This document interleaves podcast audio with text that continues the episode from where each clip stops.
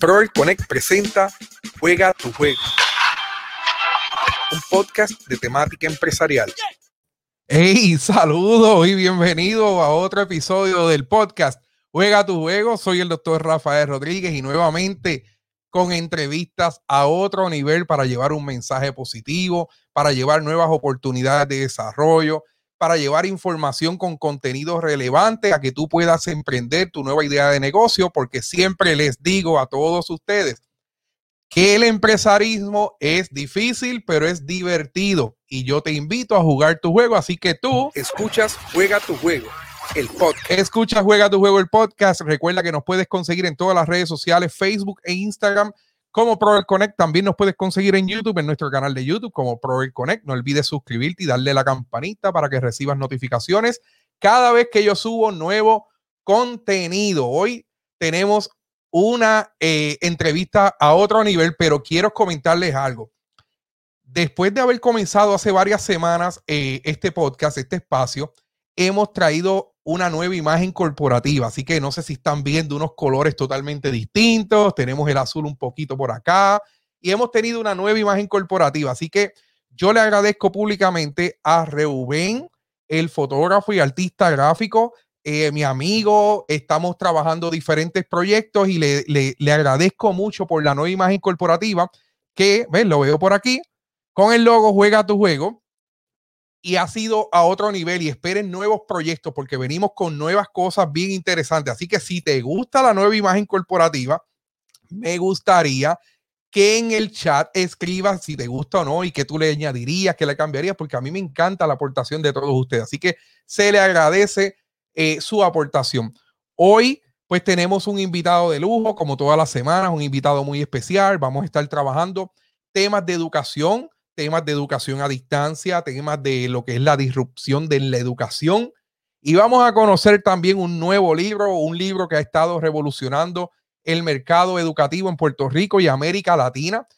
Así que, no sé, vamos a presentarlo a mi amigo allá, el profesor Antonio L. Delgado. Así que, profesor, lo invito al podcast Juega tu Juego. Bienvenido a este espacio educativo. Saludos Rafael, gracias por esta maravillosa oportunidad que me das de compartir contigo y toda tu audiencia y estrenar la nueva imagen corporativa. Para mí es un honor. Este, sí. Nos, vemos bonitos. Mira este logo, juega tu juego y aquí integrando pues, nuevo contenido. Gracias a Reuben allá que, que me tiene pues con esta imagen corporativa totalmente distinta y de verdad estoy súper contento con lo que está ocurriendo. Pronto el libro Juega tu juego en el mercado. Así que, este Antonio, Sí. Llevas mucho tiempo eh, como defensor de la educación, llevas mucho tiempo hablando en diferentes foros sobre hacia dónde se debe de mover el movimiento educativo, ¿verdad? Pero antes de conocer todas esas estrategias y todas esas ideas y aportaciones que tú estás haciendo, ¿quién es el profesor Antonio Delgado? Para que la gente conozca. Pues mira, Antonio Delgado eh, sale de una escuela pública, la Juan Ponce de León de Florida, el pueblo, soy natural del pueblo de Florida al norte de la isla, la tierra del río encantado, pues salí de la escuela pública, estudié en universidad privada, soy producto de la universidad privada y, eh, estuve haciendo mi bachillerato en telecomunicación y mi maestría en Sagrado Corazón, mi alma mater. ¿En telecomunicaciones? Sí. O sea que, que tú llegas a la, a la institución y hablar de educación luego de haber estudiado comunicaciones. Sí, exactamente. Estudié comunicaciones, me encanta el campo, las cámaras, edición, todo lo que tú haces en las redes, eh, tener un estudio, eh, es un mundo maravilloso, fabuloso. Y entonces eh, vi que en ese tiempo, que los medios estaban un poquito saturados ya, uno buscaba empleo, era un poquito difícil. Así que trabajé un tiempo como relacionista público en el municipio y decidí continuar los estudios de maestría en, Sagrado y hacerla en tecnología educativa. Ah, qué bien. O sea que ahí es que llegas a la educación integrando lo que es las comunicaciones y la educación. Dentro de la tecnología educativa, yo sé que estás trabajando ahora mismo, eh, has sido profesor o eres profesor en la Universidad de Puerto Rico eh, en el recinto de Arecibo, ¿verdad? ¿En qué estás? ¿Qué profesor de qué eres allá?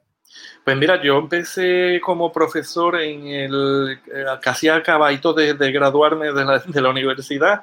Empecé como profesor en el año 1999 y entré por, por, la unidad de educación continua y luego me quedé en el departamento de, de, educación elemental ofreciendo el curso de computadora en la educación, preparando los futuros maestros.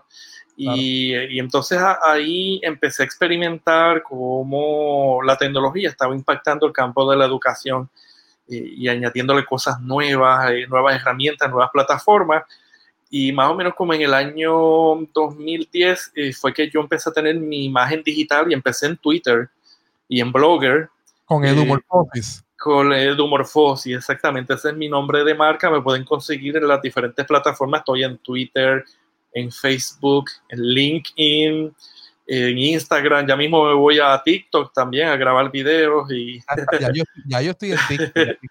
Sí, hay que estar porque definitivamente tenemos que estar donde están los jóvenes y los que aprenden para compartir eso mismo, cosas nuevas, ideas. Este, a veces viendo videos de otras personas se nos prende la imagen y podemos entonces hacer mezcla de conceptos, ideas y se nos prende la bombilla. Claro. Y, para transformar la educación. Antonio, y, y, y, dentro de la Universidad de Puerto Rico hay unas grandes aportaciones que yo te sigo, ¿verdad? En las redes sociales y se han logrado grandes aportaciones como parte de un movimiento en donde tú has sido parte. Por ejemplo, la Universidad de Arecibo desarrolló un Learning Commons, si no me equivoco, un sí. área eh, para desarrollar aprendizaje, para fomentar el aprendizaje y desarrollar contenido. Y tú fuiste parte de ese comité, si no me equivoco.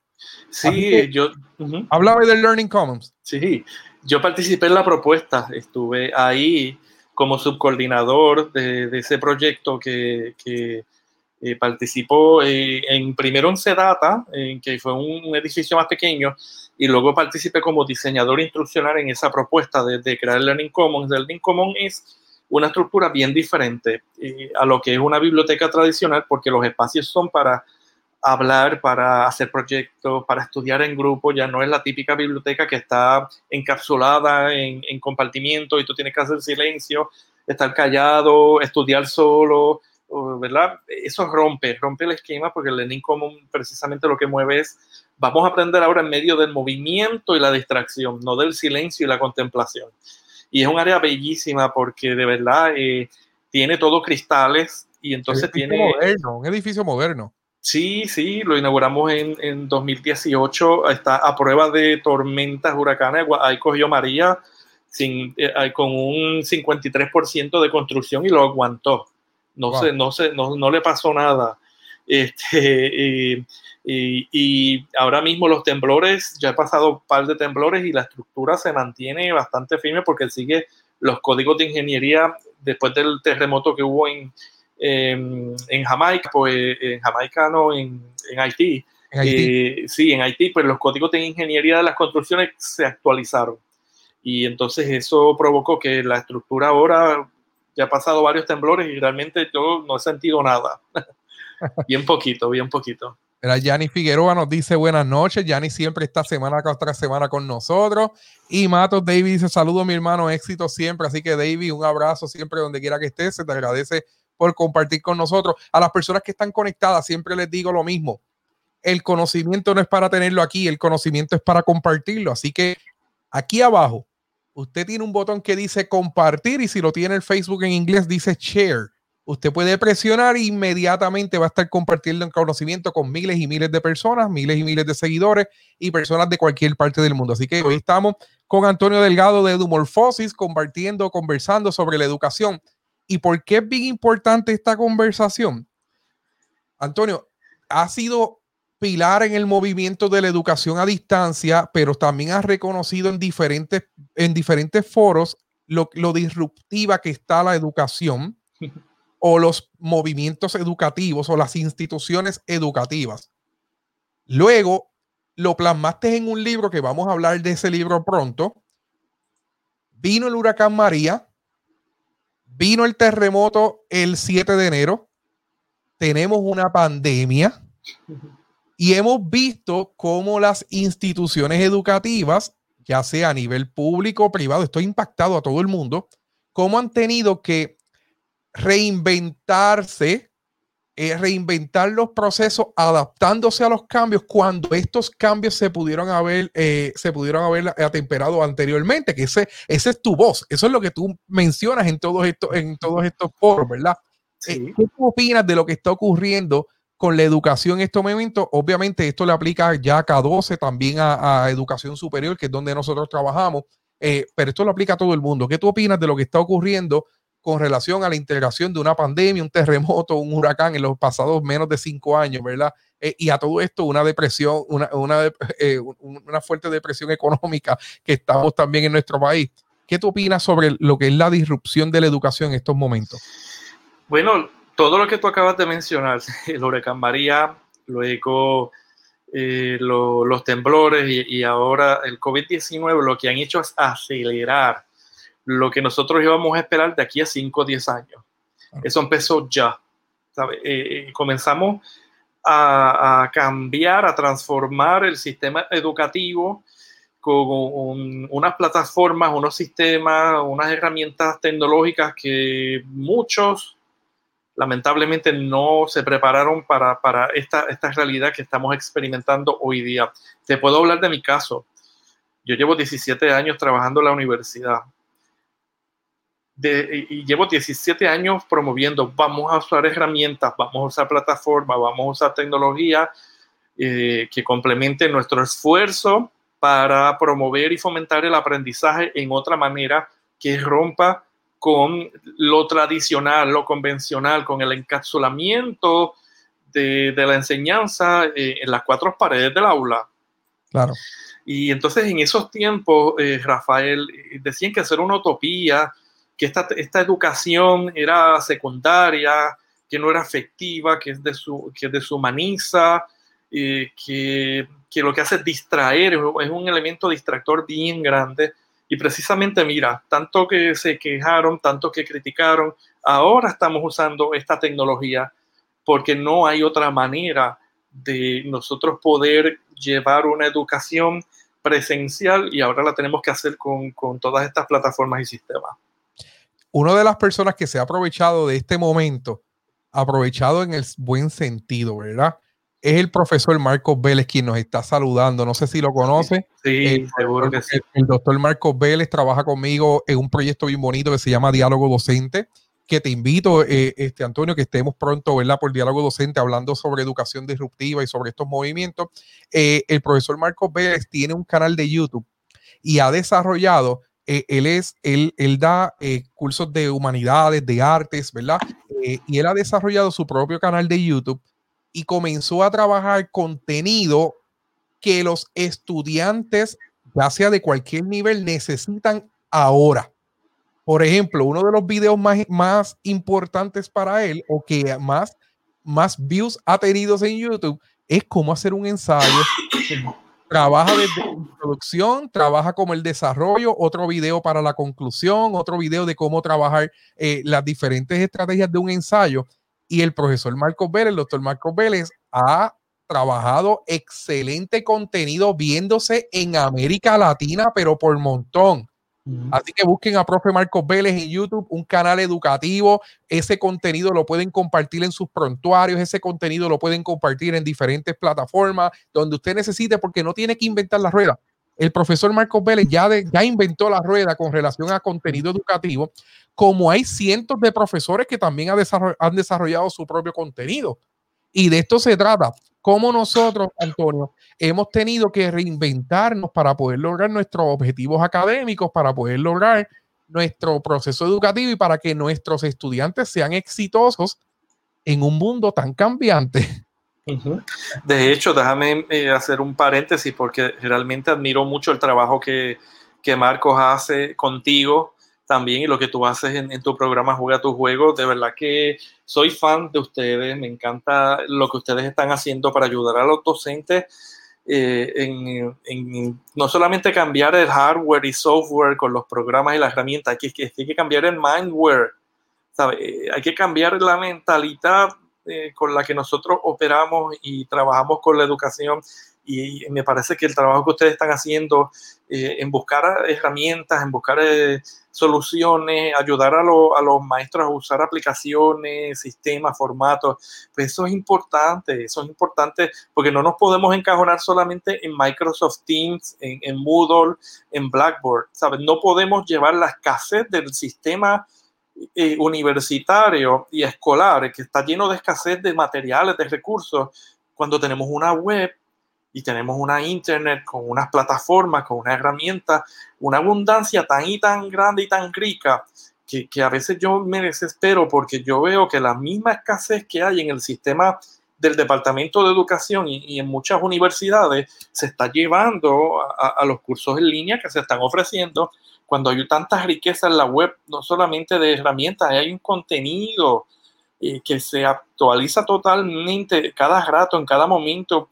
Las materias se actualizan, se están, eh, hay convergencias, tú sabes, tú, ¿cómo, ¿cómo podemos hacer la biología con la, con la tecnología? Y entonces eh, pues, surgen unas carreras nuevas como la biotecnología, la ciberseguridad, la comunicación digital. Y, y, se están creando materias nuevas y nuevas carreras que no se están aprovechando las universidades. Eso es, de eso es lo que trata un poquito, ¿verdad? ahorita vamos para lo del libro. Claro, lo del libro. Antonio, Antonio, y bien interesante lo que dice. Mira, ahorita, ahorita voy a ponchar aquí a Emi Rolón, que está por aquí, nos, nos está enviando saludos. Emi me escribió hace 30 minutos para decirme eh, sobre el College World para su hijo, ¿verdad? Porque no, eh, el College World pues no ha dado nuevas fechas y está un poquito la información, pues está, eh, que le prometí buscar la información para ayudar a su hijo.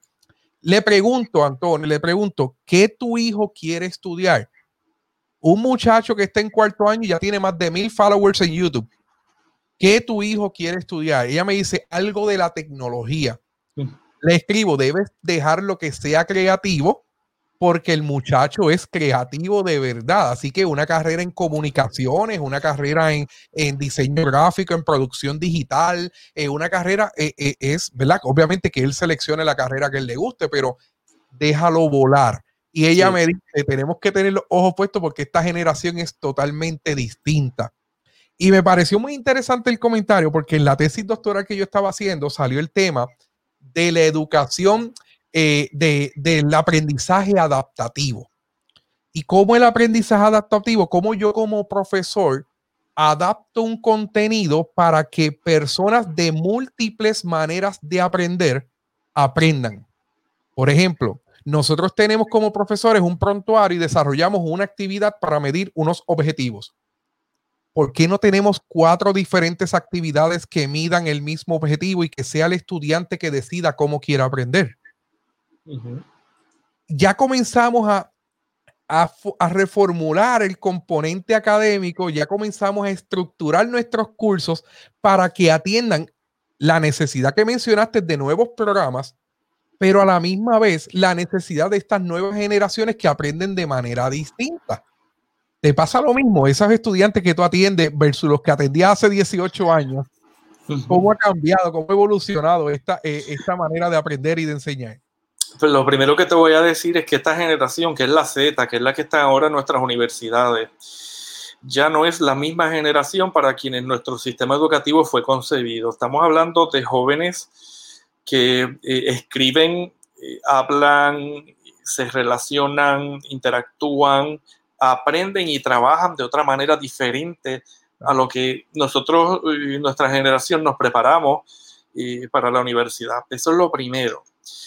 Eh, así que número dos, estamos hablando de una generación que cognitivamente ya no encaja con el sistema educativo, no solamente la escuela, con el sistema universitario.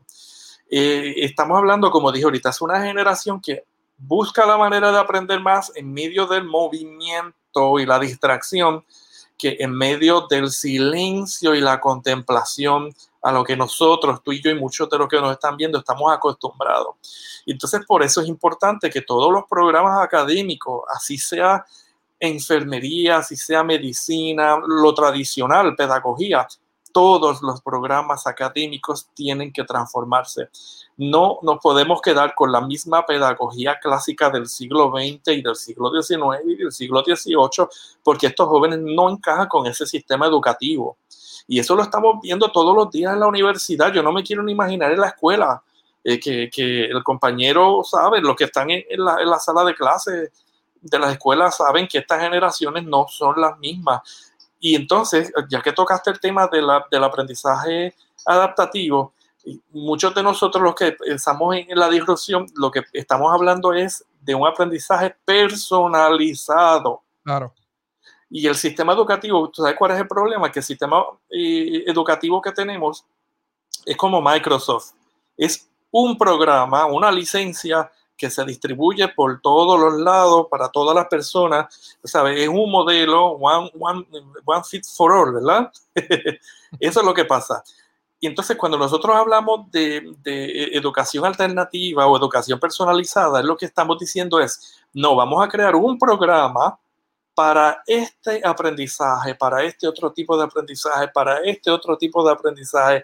Y eso es lo, la, la, meta difícil del sistema educativo de hoy día, poder hacer diferentes versiones de nuestro sistema educativo.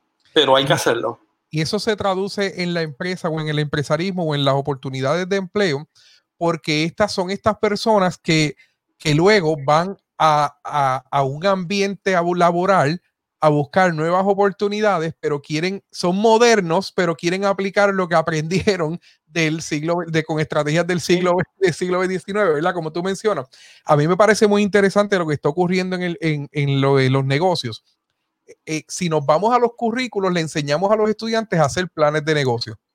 Si nos vamos a los nuevos modelos de negocio, ya hay espacios colaborativos en donde tú vas con una idea y muchas personas trabajan tu idea para desarrollarte una empresa. Así que la universidad de la calle ha evolucionado más rápido que las catedrales del conocimiento. Exacto. Eso es lo que está pasando hoy día. Y así han surgido nuevos modelos educativos, así surgió pues Professional e Learning Connect, que es la compañía que en la cual yo estoy trabajando, ¿verdad? Que yo te creé, así surgieron, así surge Edumorphosis y ha tenido un impacto pues a nivel internacional, que vamos a hablar ahora de eso. Así han surgido diferentes movimientos, el profesor Marcos Vélez trabajando contenido, y él, él, viene con unos proyectos bien grandes. Así que así han surgido nuevos modelos de negocio de personas que han visto la calle, la universidad de la calle, moverse más rápido que la universidad que está interna, eh, que está full acreditada, ¿verdad? Así que eh, esto es bien interesante lo que está ocurriendo con, con la educación en pleno siglo XXI, ¿verdad? Eh, donde nosotros pues podemos, un dato bien importante, el año pasado, lo que es Professional Learning Connect, que es un negocio hecho en Aibonito, ideado en Aibonito, Puerto Rico, impactó a 29 países del mundo. Mm más de 2.700 participantes con una idea desde ahí bonito. Imagínate cuánto esto pudiera haber llegado si yo hubiese sido una mega corporación, una, mega, eh, una mega organización. Solamente lo que tengo es un modelo totalmente distinto de negocio el que tiene la universidad. Y por eso nos hemos movido y nos hemos evolucionado. Esto te ha ayudado, Antonio.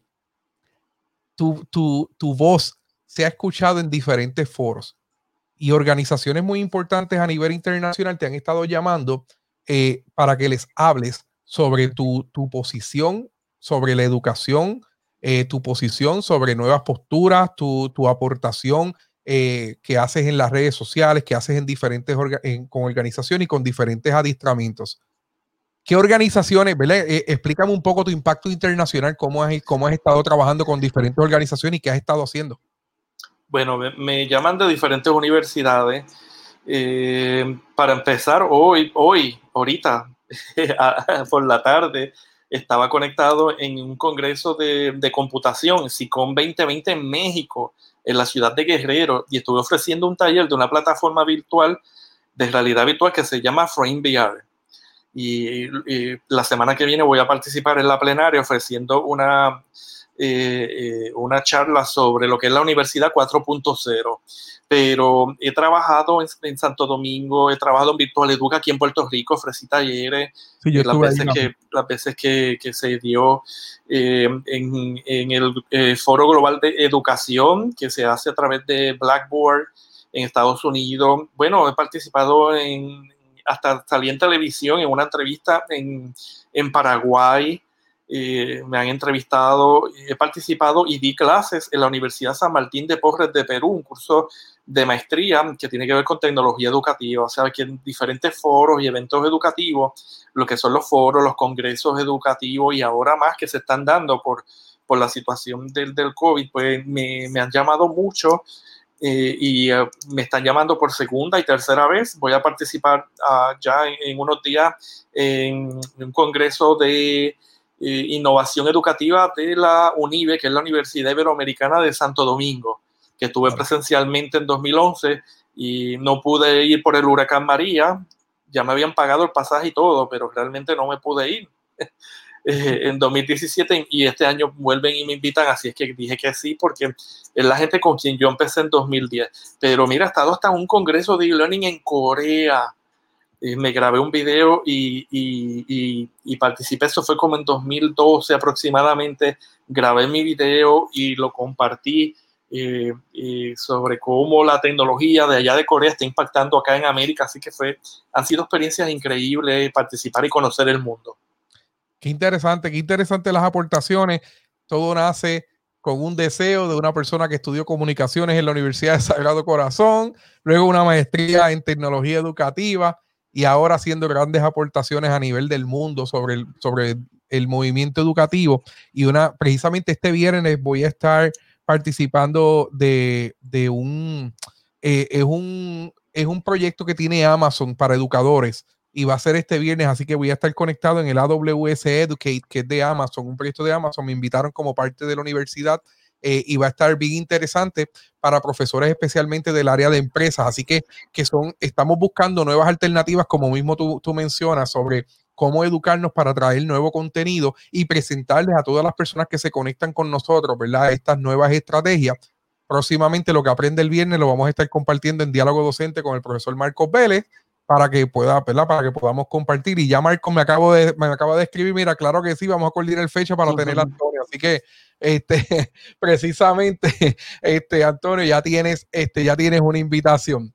Oye, Antonio, esta, estas experiencias eh, que a veces nosotros creamos estas oportunidades buscando, ¿verdad? Yo sé que tú eres, yo soy como tú, yo me proyecto porque a veces buscamos, vemos, mira, foro educativo que se va a hacer el año que viene y mi mente está, ¿cómo yo puedo estar allí? Yo, sí. ¿Cómo yo quiero estar ahí? Yo quiero, o sea, yo no, no quiero verlo, yo quiero ser parte de.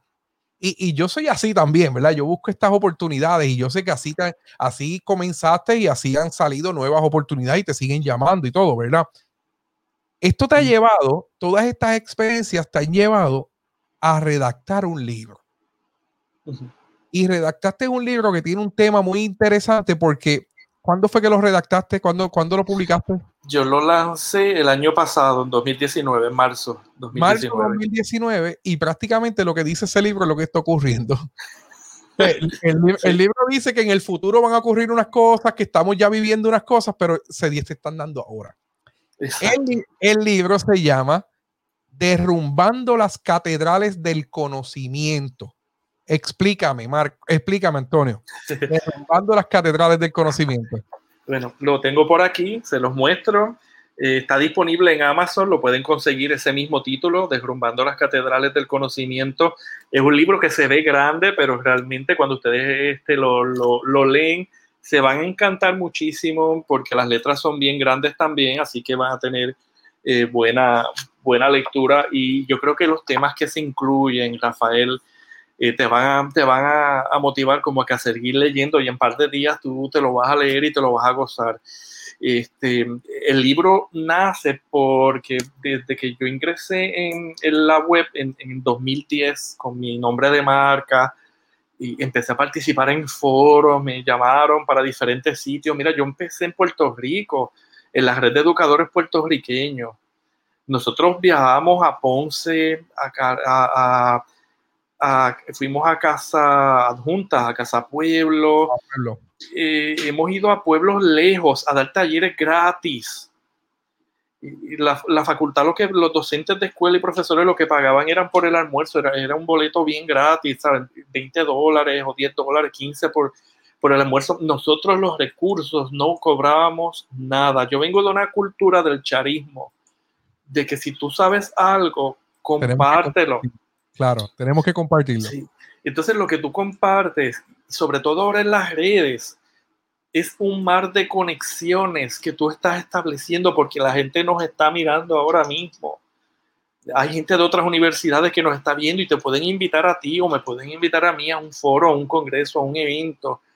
Y, y, para llevar este discurso de que tenemos que transformar la educación, eso fue lo que me motivó el libro.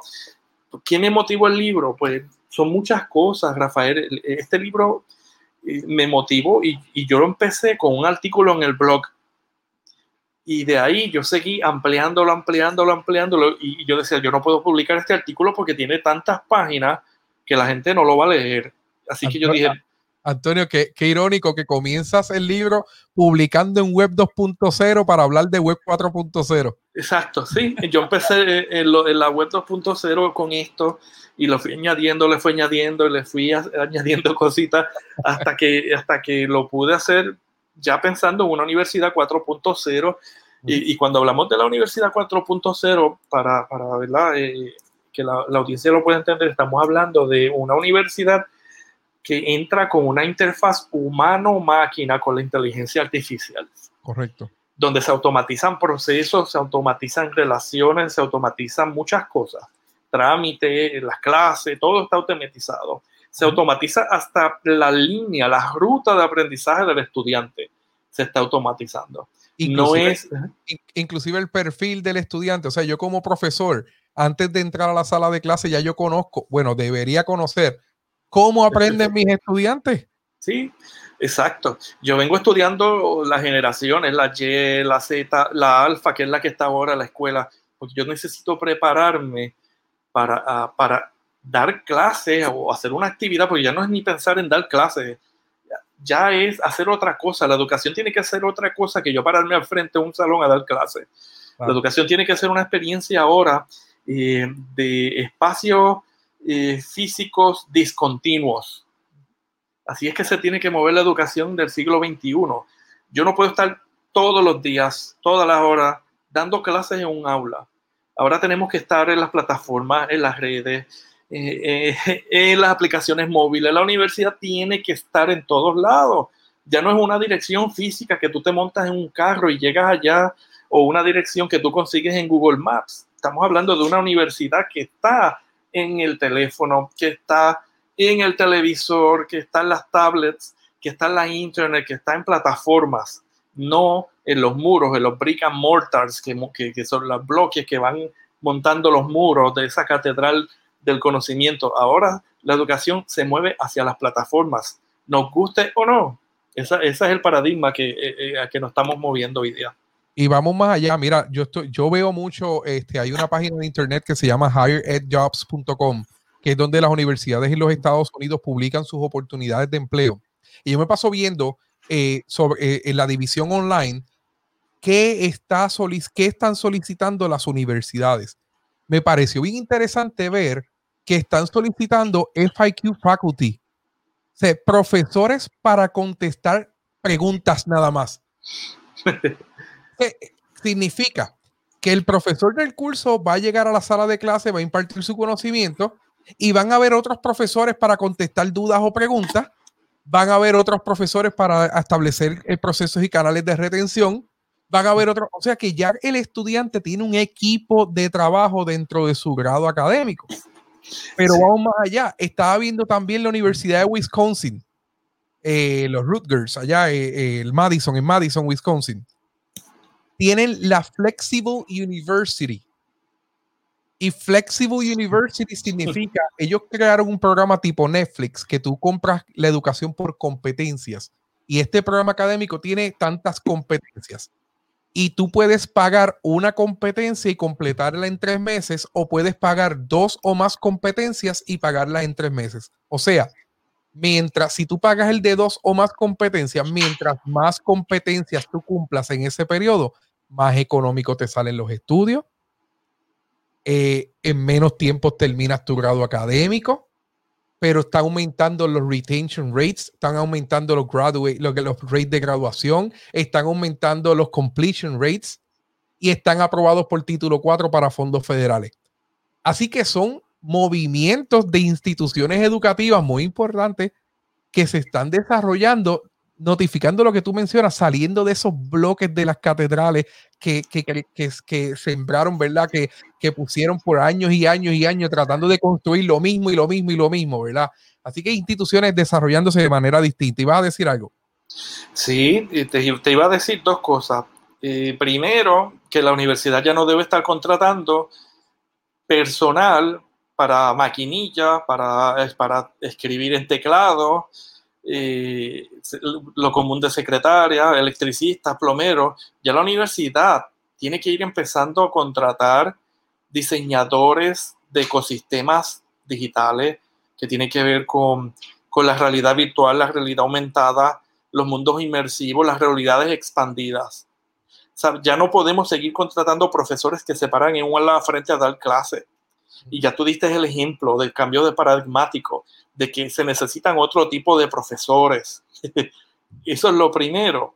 Y número dos, estamos dando ejemplos de cómo eh, lo que es un programa académico convencional, que es escalonado, que en el primer año tienes que tomar esta, esta, esta, esta y esta clase, se está rompiendo, porque ahora el aprendiz quien crea sus propias rutas de aprendizaje, ya no es el sistema educativo que te obliga a tú seguir este escalón lineal que te va a llevar de A a B.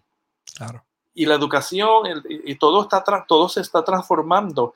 Ahora ya no es cuestión de llegar a A o B, es de llegar a donde tú quieras llegar y seguir las rutas que tú quieras, así sea por la Z que empiece, y brincas de letra y brincas de lugar. ¿Por qué? Porque lo que el mundo laboral está buscando ahora no son eh, ultra especialistas, está buscando navajas suizas. Son personas, exacto, personas que se certifican en muchas cosas a la misma vez y que se preparan para realizar trabajos de naturaleza cambiante. Ese trabajo de 30 años que para el que yo fui contratado en la universidad, esa época, compañeros, se acabó y con el COVID se acabó de exterminar este paradigma de educarnos para 30 años, trabajar en una empresa, en una compañía y en una universidad. ¿Por qué? Porque estamos en tiempos de presencialidad discontinua. Yuval Harari, que eres israelita, nos está diciendo que tenemos que prepararnos para una época de transformaciones sin precedentes y radicalmente inciertas. Eso es lo que estamos viviendo hoy día. ¿Sabes? Se acabó la época en la que todo es estático. Donde ahora todo, todo, es, todo es líquido, todo es gaseoso hoy día y las estructuras convencionales que tenemos desde las políticas sociales, tecnológicas, todo, la económica, todo se está convirtiendo en un paradigma líquido, donde ¿Qué pasa? Que los contratos son rompibles, los trabajos son de corta duración, las tareas que se hacen ya no, no son las mismas para las que yo fui contratado y eso es lo que yo voy a hacer por 30 años, que es lo que hace el gobierno. Todo va a cambiar y por lo tanto el paradigma de yo educarme, tener un bachillerato, una maestría y o un doctorado para trabajar 30 años en algún lugar, en una empresa, una industria, ese paradigma no existe, ese paradigma se acabó. Y ahí, y ahí, y aquí es que viene también el concepto del profesor como influencer. Exacto. Hay personas, mira, por ejemplo, eh, yo sigo a, un influencer dentro de las redes sociales, una persona que tiene 8.5 millones de seguidores. Una institución educativa en Puerto Rico no llega ni a, ni a 5 mil ni a 10 mil. Ponle 15 mil, como mucho. O ponle 20 o 30. Pero una persona en el mundo con 8.5 millones de seguidores significa que él es una persona educador de la calle, de la, universidad de la calle, donde cada vez que va a diferentes universidades se llama Gary Vaynerchuk, que es lo que le llaman Gary V en las redes sociales.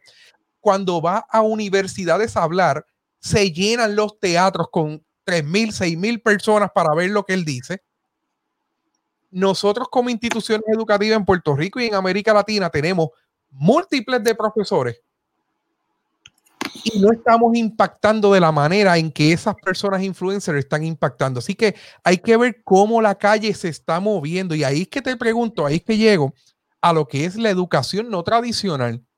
¿Cómo la educación no tradicional o esta educación corta, que precisamente tú comienzas en la universidad por educación continua, por una educación no tradicional, para forjar, para, para eh, ofrecer eh, nuevas herramientas a corto plazo, cómo esta educación no tradicional comienza a ganar fuerza y comienza a establecerse en el mercado educativo, estableciendo oportunidades. O sea que cualquier persona en el mundo puede crear su propia academia. ¿Qué tú piensas Antonio? Pues mira, lo primero, tengo varios puntos porque tocaste unos temas que están en el libro. Lo, lo primero que te puedo decir es que la velocidad de enseñanza del educador tradicional ya no va a poder alcanzar la velocidad de aprendizaje de la sociedad red en la que nosotros estamos ahora, número uno. Número dos, en estos tiempos en los que los aprendices gozan de una libertad de aprendizaje, los educadores están careciendo de esa libertad para enseñar. Y estoy hablando del educador tradicional de la universidad, porque mira que tenemos que estar anclados en un currículo y ese currículo ya a veces lleva 10 años.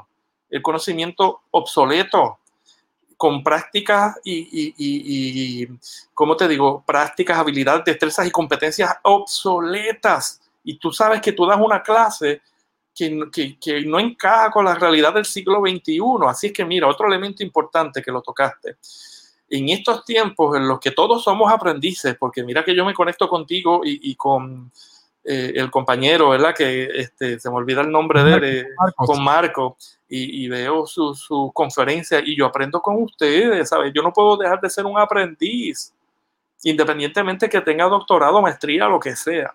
Claro. Así que en estos tiempos en los que todos somos aprendices, cualquier persona que sepa hacer algo puede ser un educador. Y entonces estamos hablando ahora de, mira, de estos influencers, o un influencer, un edutuber, eh, los coaches, ahí vemos mucha gente que saben hacer cosas, saben trabajar con el contenido para crear productos y están creando un nuevo mercado de aprendizaje que las universidades no están sabiendo aprovechar porque los profesores que tienen sus muchos, que, tienen sus grados y sus títulos se quedan encajonados en ese grado eh, académico y no se siguen actualizando y por eso vemos muchos maestros de escuela y muchos profesores que no han encajado con la educación a distancia o con la educación remota de emergencia que estamos viviendo hoy día. Y entonces estamos, estamos viendo eh, lamentablemente un, un choque bien grande muchas deficiencias. Estamos viendo cómo el sistema, la misma deficiencia, ineficiencia del sistema educativo presencial está ahora en, lo virtual. Y claro, total, totalmente de acuerdo. Totalmente de acuerdo. Y adicional a eso, le añadimos los procesos burocráticos que tienen nuestras instituciones educativas, que sé que lo hablas en el libro, porque cuando, si yo soy un, si yo, yo que desarrollo cursos en línea y aprovecho para las personas que están conectadas, si necesitan desarrollar su curso en línea, tengo el Online Learning Masterclass disponible. Puedes comenzar de inmediato a aprender a trabajar tu propio curso en línea y se te enseña desde cero hasta que tengas el curso en línea y te aseguro que vas a poder recuperar tu inversión en un corto periodo de tiempo. Eh, y, por nada más estar viéndome aquí tienes un 50% de descuento. Así de fácil es esto. así de fácil. Eh, las universidades no pueden hacer eso. Yo sí lo puedo hacer. Claro que, sí. Eh, pero hablamos de los procesos burocráticos. Yo, por ejemplo, si yo quiero un curso nuevo, yo identifique un problema y tengo la solución al problema, ya yo tengo una, una oportunidad de crear un curso a distancia. Mañana me siento, busqueo el curso, lo desarrollo, desarrollo contenido y para adelante. Y lo vende, lo mercadea. Claro, en una institución educativa tenemos que crear un comité que evalúe las oportunidades, llevarlo a mercadeo, que mercadeo nos identifique el mercado, luego llevarlo al comité nuevamente, desarrollar el, el currículo, llevarlo a Senado académico y el Senado académico pasar al rector para que luego pase a las licenciaturas, para que pase a las acreditaciones. Ya el programa es obsoleto. Puede pasar. Es obsoleto. Exacto. Pueden pasar de dos a tres años en lo que tú programa académico en la universidad, en lo que sale del departamento, ¿verdad? Desde de, el conclave del departamento, lo llevas al Senado, del Senado pasas a las juntas, eh, la junta de gobierno, junta administrativa, junta, lo llevas a todos esos niveles y eso viene después de arriba, vuelve a bajar con recomendaciones. En lo que eso pasa y llega de nuevo y te lo aprueban, pueden, pueden pasar dos a tres años. Ya eso está obsoleto porque en este tiempo las carreras van a cambiar, es cuestión de nada. entonces, ¿qué pasa? Que los que tienen plataformas como Proel Connect, entonces saca mayor ventaja. ¿Por qué? Porque es cuestión de diseñar, aprovechar el conocimiento, cómo se actualiza el conocimiento, cómo cambian los paradigmas para crear un contenido que vaya adaptado a las necesidades y a los nichos de los que tú hablaste. Ya la universidad, mira, te voy a dar, te voy a dar el, la universidad, si quiere sobrevivir el siglo XXI, va a tener que no mejorar lo que hacen las demás universidades, mejorar comunicaciones, mejorar enfermería, mejorar administración de empresas. Hay que buscar nuevos nichos. La universidad tiene que crear programas académicos nuevos y transformar los que tienen. Eso es otra cosa. Pero tiene que crear programas nuevos y no pensar solamente en los egresados de cuarto año. Tenemos que pensar en los profesionales que ahora mismo han sido desplazados por el COVID eh, y tenemos que readiestrarlos y recapacitarlos para la cuarta generación industrial. El golpe que viene es grande, Rafael, es bien grande. Si en un momento nosotros hablamos de la esclavitud, de cómo nosotros nos esclavizaban y nos daban mucho trabajo por poca compensación, en el siglo XX va a ser todo lo contrario. Ahora tú vas a ser un irrelevante. No vas a trabajar, no vas a conseguir empleo, no vas a ser un profesional con un buen salario que tú esperas. Porque si tú no te actualizas y aprendes a desaprender lo que ya no sirve y lo viejo para reaprender lo nuevo, entonces tú te vas a convertir en un profesional irrelevante y no vas a entrar. Y, te soy sincero, las universidades están haciendo, están, están dando el máximo en estos momentos de, de, reinventarse, ¿verdad? Yo, yo trabajo en una institución educativa, la cual, la cual me siento muy orgulloso de ser parte de, y estoy en diferentes comités de trabajo que han sido de vanguardia y estamos dando los pasos. La universidad para mí es súper importante en la vida de una persona porque la universidad no tan solo te enseña contenido académico, te enseña a tomar decisiones, te enseña a vivir, te enseña la parte social, el aspecto, esos cursos de humanidades, a conocer tu entorno, el por qué tú estás aquí, a las ciencias sociales, cómo compartir con las personas que ahora es bien importante porque ahora son virtuales, pero yo necesito conocer por qué hay diferentes culturas, cómo adaptarme a ellas, cómo poder trabajar, porque ahora mismo en una compañía, tú puedes pensar en una compañía pequeña, pero puedes estar en el mundo en, a solo un clic de distancia, como yo digo, ¿verdad? Así que la universidad es sumamente importante, pero está en ti, a que a las personas que nos están escuchando, está en ti en completar tu programa académico, pero a la misma vez en buscar alternativas para adentrarse en el mundo moderno, donde la universidad te va a dar una base y tú vas a necesitar o especializarte o certificarte o, o, multicertificarte, ¿verdad? Porque ahora hay muchas certificaciones. Ya no es que yo voy a estudiar computadora y voy a coger una certificación en Microsoft. No, si tú estudias computadora, debes aprender de redes, de aplicaciones móviles, del, cloud, de seguridad, de networking, de todo, de todo lo que vas a necesitar para poder eh, ser el mejor, porque siempre tienes que buscar, no es estudiar, es que tú luches por ser el mejor, porque tú vas a estar, antes tú ibas a una entrevista de empleo a competir contra 15 personas yo estaba leyendo un libro este, de, un, de, un seguidor que tengo, no lo, puedo compartir después. Eh, la persona le da adiestramientos a las compañías sobre reclutamiento. Y la persona dice, mira, cuando sacamos un puesto de vendedor en ATT, por ejemplo, una compañía internacional, llegan 16 mil resúmenes, 20 mil resúmenes para escoger a una sola persona cómo tú identificas pues la estrategia para seleccionar a la persona correcta de 16 mil personas cuando tienes un equipo de trabajo de tres personas para evaluar esos 16 mil resúmenes. Aquí que viene la, la, aquí que viene lo, lo, lo, que son las diferentes estrategias para, para, automatizar los procesos y todo, y eso lo podemos hablar en diferentes proyectos. Pero la universidad te va a dar la base para tú poder sobrevivir en un mundo cambiante y está en ti en que tú tomes decisiones para seguir creciendo y que la, la institución, como dice eh, Antonio, ¿verdad? Eh, se derrumban las catedrales del conocimiento, es que tú sigas cosechando triunfos y tú sigas construyendo tu propia catedral de conocimiento y tu propia, tus propias oportunidades. Antonio, ¿qué clase de resumen de ahí, viste? Sí, sí, sí. Fíjate, yo, yo creo que en un momento dado eh, el paradigma era que nosotros, los egresados de la universidad, éramos los que íbamos a competir por el puesto de trabajo en esta compañía top de lo mejor.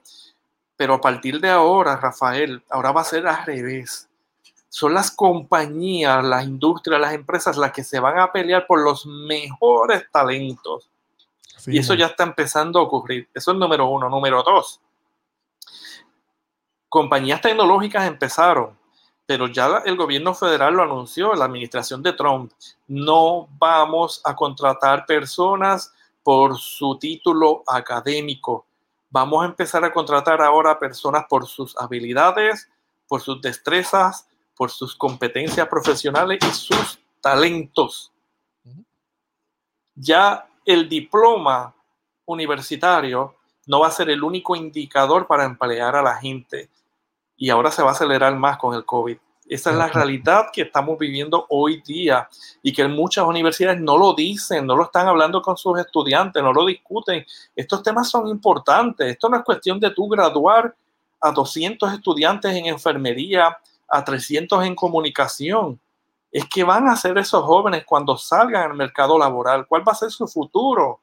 ¿Cuáles son sus expectativas? ¿Qué ellos pueden hacer cuando salgan?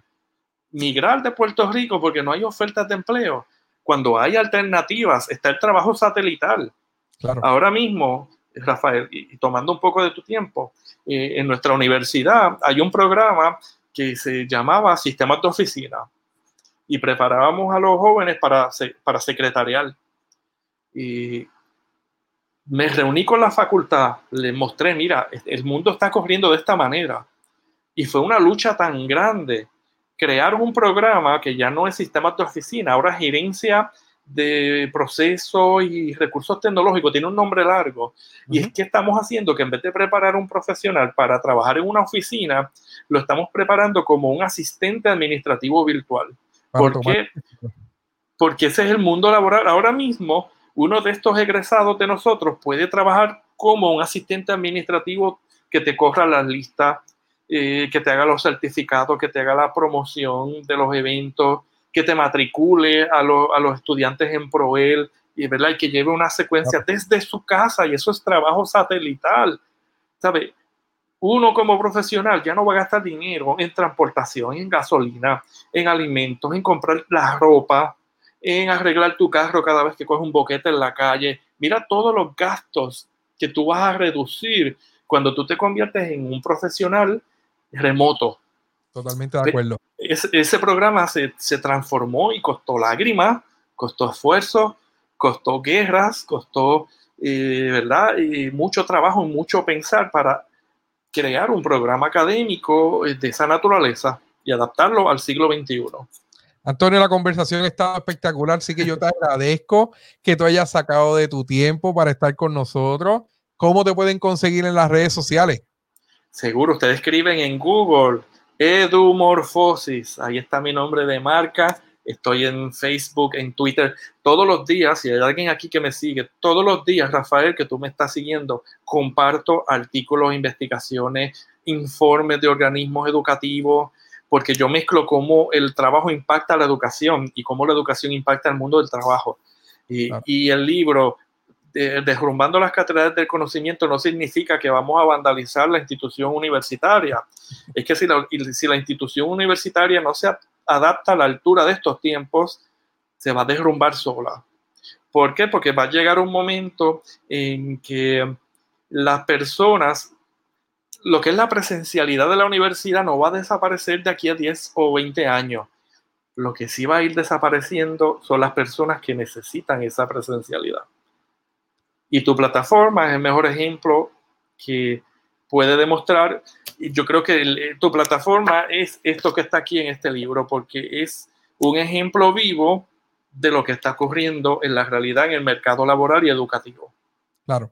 Y creando oportunidades para que las personas puedan monetizar su conocimiento. Así que, Antonio, yo te agradezco mucho que estés conmigo, que hayas sacado de tu tiempo. Le menciono a todas las personas que me siguen, que me pueden contactar en todas las redes sociales, en Facebook e Instagram como Pro Connect.